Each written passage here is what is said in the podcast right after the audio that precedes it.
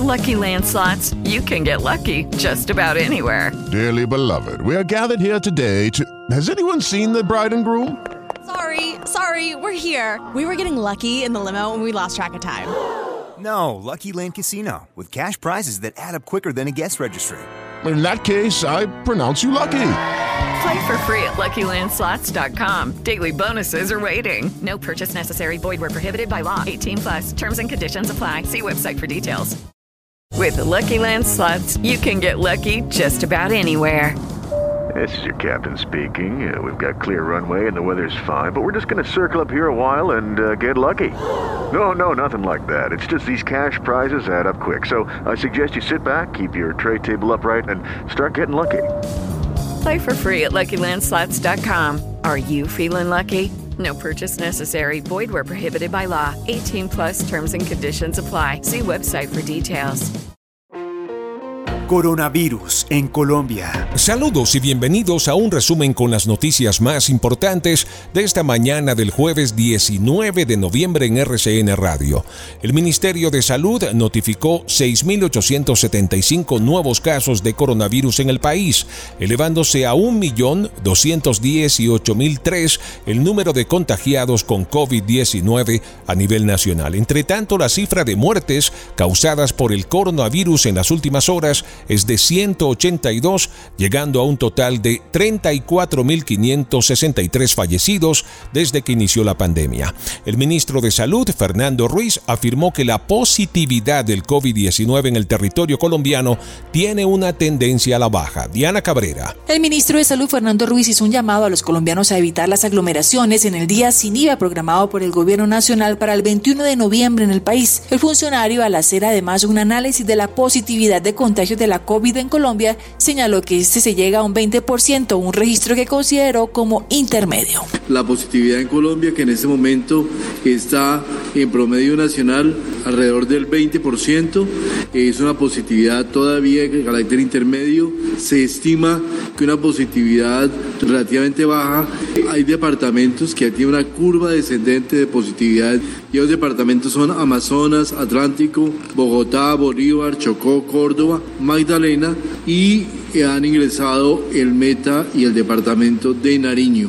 Positividad de los departamentos que apenas han pasado el pico de positividad y ahí se encuentran Antioquia, Boyacá, Casanare, Cesar, Cundinamarca, diferentes departamentos del oriente del país, incluidos los Santanderes y el Tolima y el Valle del Cauca. Aquellos departamentos que están creciendo en positividad, donde estamos presentando cada vez un número mayor de casos, entre los cuales se encuentran Arauca, Caldas, Caquetá, Cauca, Guaviare, Huila, Quindío y Baupés. El ministro de Salud, Fernando Ruiz Gómez, alertó también nuevamente sobre la importancia que tiene el autocuidado para evitar rebrote. Y vamos ahora a Medellín con Juan Carlos Higuita. 671 nuevos casos de COVID-19 se reportaron en Antioquia según el Instituto Nacional de Salud. Con esto se eleva a 196.745 la cifra de personas que han resultado contagiadas por el virus. La epidemióloga Marta Londoño de la Secretaría Seccional de Salud informó que en el departamento hay 725 pacientes hospitalizados, de los cuales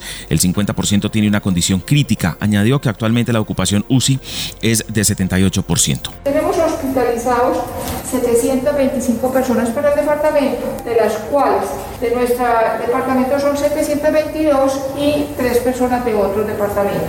En unidad de cuidado intensivo 455 personas en la habitación general 267.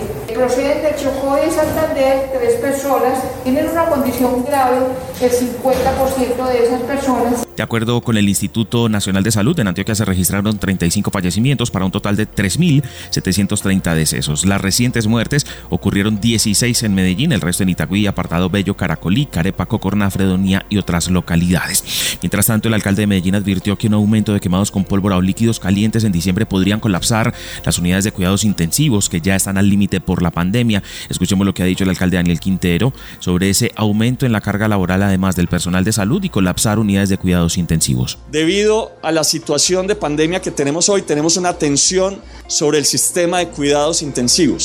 ¿Eso qué quiere decir? Que una mala manipulación de pólvora, que un descontrol en la alborada o en general el 24, el 31 o el 7 puede llevar al colapso del sistema de cuidados intensivos en Medellín. En Ibagué denuncian incumplimientos de protocolos de bioseguridad en las rutas de transporte público.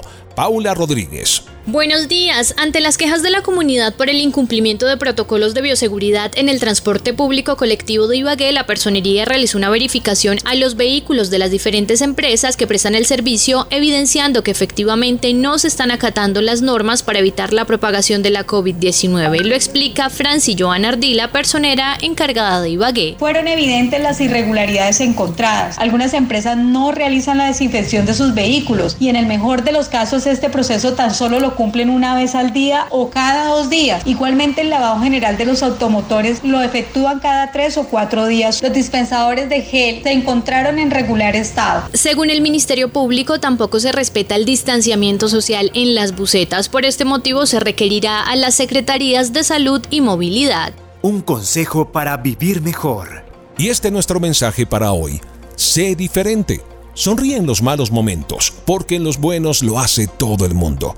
Así como un cambio de lentes mejora tu vista, un cambio de pensamientos mejorará tu vida. Recuerda que a veces hay que inyectarse fantasía para no morir de realidad.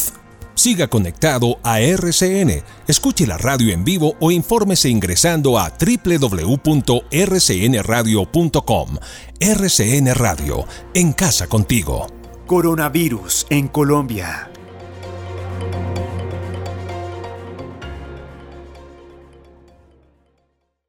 Dale más potencia a tu primavera con The Home Depot.